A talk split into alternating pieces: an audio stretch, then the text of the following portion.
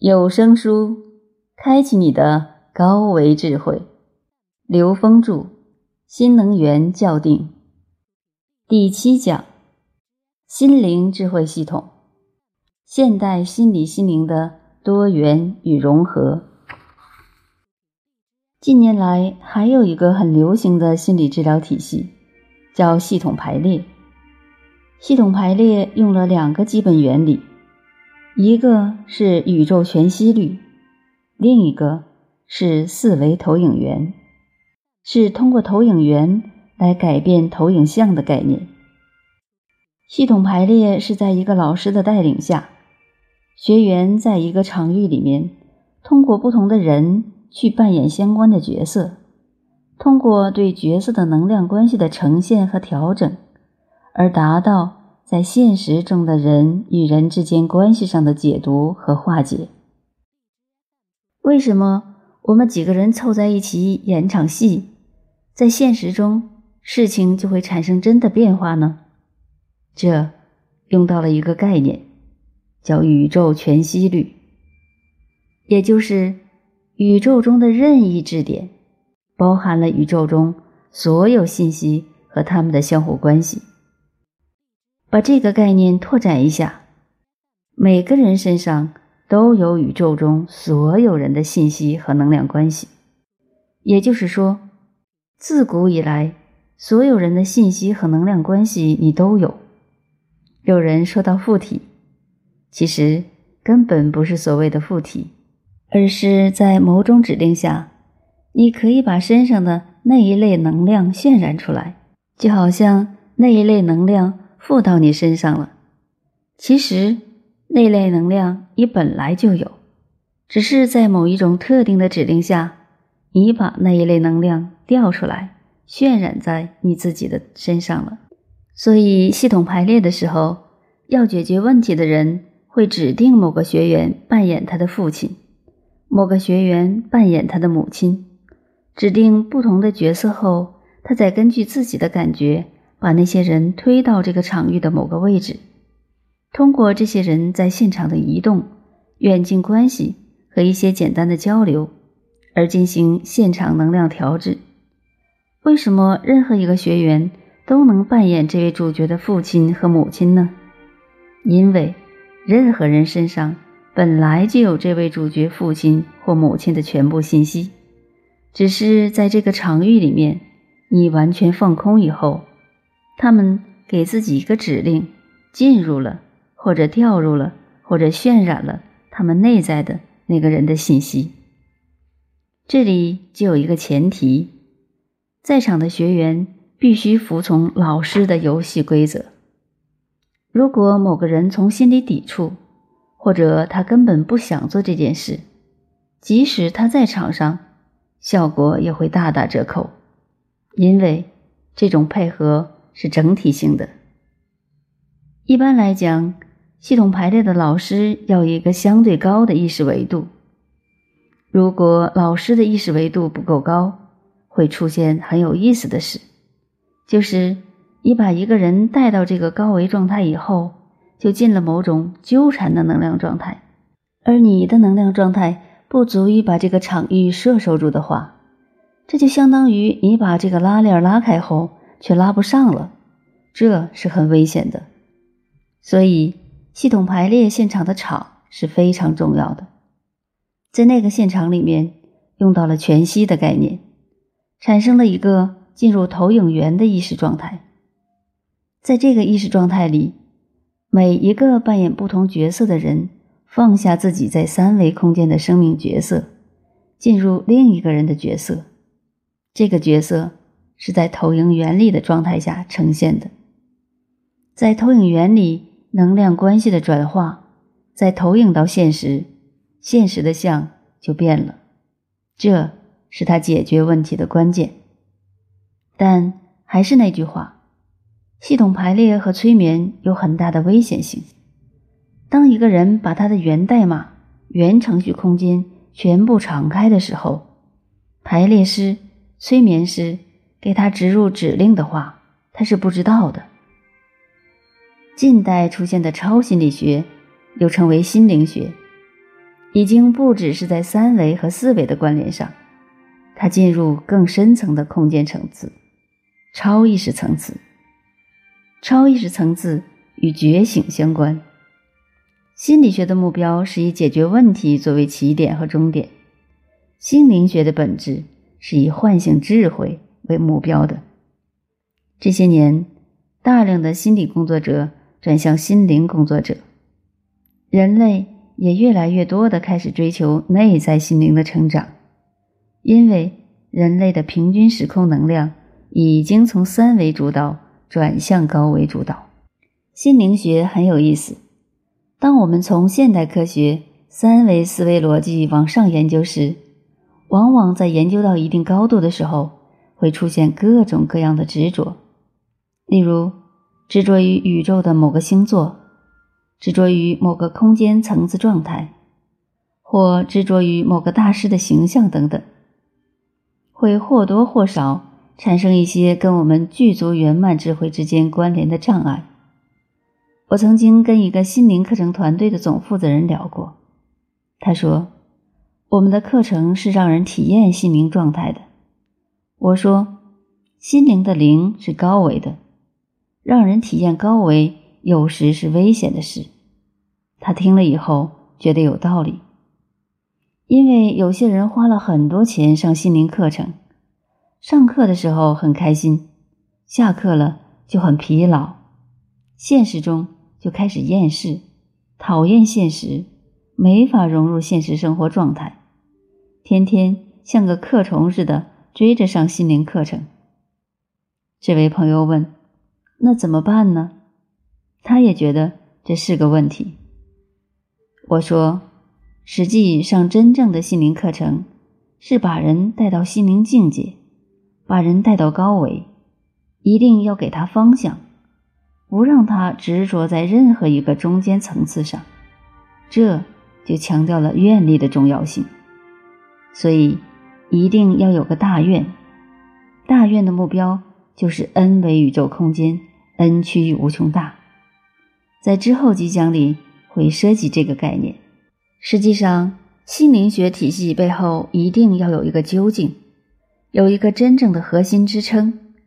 这个支撑。实际就是彻底的唤醒智慧，也就是有一个根本的方向。这个根本的方向，在《金刚经》一开始，须菩提问释迦牟尼：“如来善护念诸菩萨，善嘱咐诸菩萨，应云何住？云何降伏其心？”中表达出来，也就是嘱咐这些菩萨应该如何护持他们的念。也就是他们的心念应该放在哪儿？他们的意识住在何处，才能降服一切妄念，才能降服一切心魔？因为只要执着，只要你放的地方不对，产生的执着就障碍了你彻悟的通道。释迦牟尼说：“发阿耨多罗三藐三菩提心，应如是住。”如是降服其心，发无上正等正觉的大愿，就是把意识放在 n 维宇宙空间，n 趋于无穷大，也就是所有跟心灵相关的终极目标，一定是往这个方向引导的。如果只是放在中间，以某一种相、某一种功能作为目标的话，都有可能成为他内在觉悟彻悟的障碍。不同的宗教系统、不同的心灵系统，在描述高维空间的时候，描述的方式、描述的层级都不一样。就像切蛋糕，怎么切？切的密一点、细一点，横切、竖切，切法并不重要，重要的是它的本质。在整个宗教体系、心灵体系、新时代体系里面。有很多层面的各种各样的描述。佛家对高维的描述有不同层次的天，大梵天、切利天、兜率陀天、他化自在天等等。在克里昂的系统里面有八个能量层次，在一的法则 （The Law of One） 里面也有它不同的层次。它用密度来描述，我们就用一的法则来给大家做一个解释。一的法则中说，一帮科学家想跟外层空间智慧去连接，他们没有选择现代的科学手段，而是找了一个灵媒。灵媒就是可以和高维连接的人，是通高维信息的。灵媒躺在床上，按照他的要求。在他的头部摆放香案，摆上水晶球、香之类的工具。《一的法则》这本书就是科学家向灵媒提问、灵媒问答的记录。这本书非常晦涩，看起来很费劲，但是很有意思。它讲的是灵媒进入了一个更高维度的空间层次的生命状态的时候，来解答人类的问题。科学家问的问题都是基于三维的角色的，灵媒的回答却很有意思。比如，科学家问：“你是什么样的状态？你是从哪儿来的？”灵媒说：“整个宇宙有八个密度，人类是在第三密度，他来自第五或者第六密度。”科学家问他：“你和人类有过什么关联吗？”他说：“有过。”在金字塔时期和人类有过接触，科学家再问：“你们跟人接触时做过什么呢？”灵媒回答：“他们帮人类建了金字塔。”科学家问他们是怎么建的金字塔，灵媒说：“他们是用意念帮人类建的金字塔。”科学家继续问他：“既然你们用意念建金字塔，为什么不直接建一个整个的？”为什么还用一块一块石头垒起来？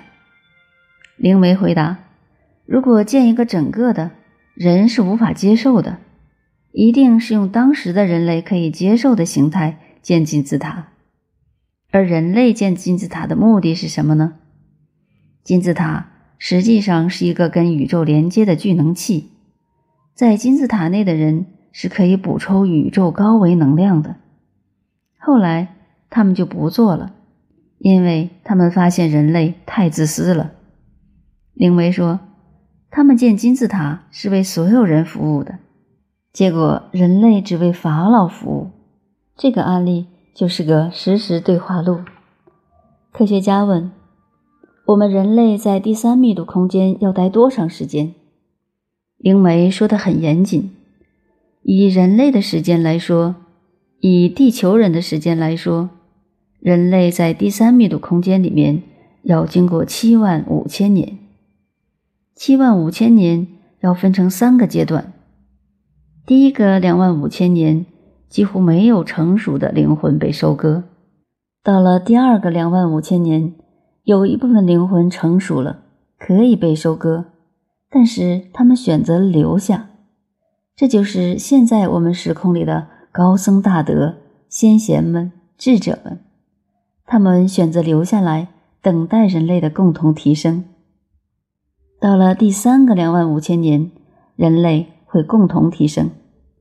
那么我们现在是处在什么时期呢？现在距第三个两万五千年最后的时候，以人类的时间来说，还大约有三十年。灵媒说这句话的时候是一九八一年，所以二零一一年。二零一二年就是一个转折期，也就是我们人类已经从第三密度转向第四密度了。人类内在意识能量已经从三维状态转成高维主导了。在那之前，我们关注的是物质，平均能量关注度是以物质占主导的。那个时间点过了以后，我们关注度是高维的了，是精神了。是灵魂了。玛雅历法把那个时间点叫世界末日，其实不是世界末日，是整个三维空间，是地球三维生命的起始到三维生命的跃迁，提升到更高维度，这是标志性的点。这不是末日，是三维认知的一个结束，一个升华的点。实际上。我们已经进入了高维能量主导的时空点了，这个是末法时期，是三维修炼法门的末期，那么到了第四维以上，是人类自觉的空间了。所以，我们的心灵空间是让我们真正进入和超越的部分。心灵空间的最高境界是 N 维，N 趋于无穷大。有人提问：人都奔 N 维、N 趋无穷大去了，三维还留下什么？这个只是一种描述。其实，这个宇宙空间从零维到 N 维，N 趋于无穷大，都是一体的。高维。并不在外面，它在里面。我们看到的外在一切都是内在投影出来的。高维一定是在内在，在外面是找不到高维的。所以，为什么我们所有的修行叫内观，叫观自在，观自性的临在？自性就是 N 维，N 趋无穷大，临在就是当下的能量状态。跟我们的生命、跟我们的内在意识相关，跟我们的生死相关。这种能量关系的描述和它们之间的共性，用它来理解生命意义的本质，是提升意识能量的自由度。有人说，低维消失了，这不是存在或消失的问题，是他照见这个东西是空的，看到的是无意义的，就像人。不会执着在蚂蚁的生命状态里，蚂蚁打不打架，蚂蚁洞空了，跟我们人没什么关系。这就是高一维看低一维的能量状态。所以，从低维向高维是向内，叫观；从高维向低维是向外，叫照。观自在菩萨行深般若波罗蜜多。深般若波罗蜜多是什么呢？是深度的禅定，深度的进入内在高维空间。当它足够高的时候，再往回看，这叫照，照见五蕴皆空。原来低维的能量状态，不是我们以为的实实在在，全都是能量的空性，是具足一切可能性又不执着在任何可能性的状态。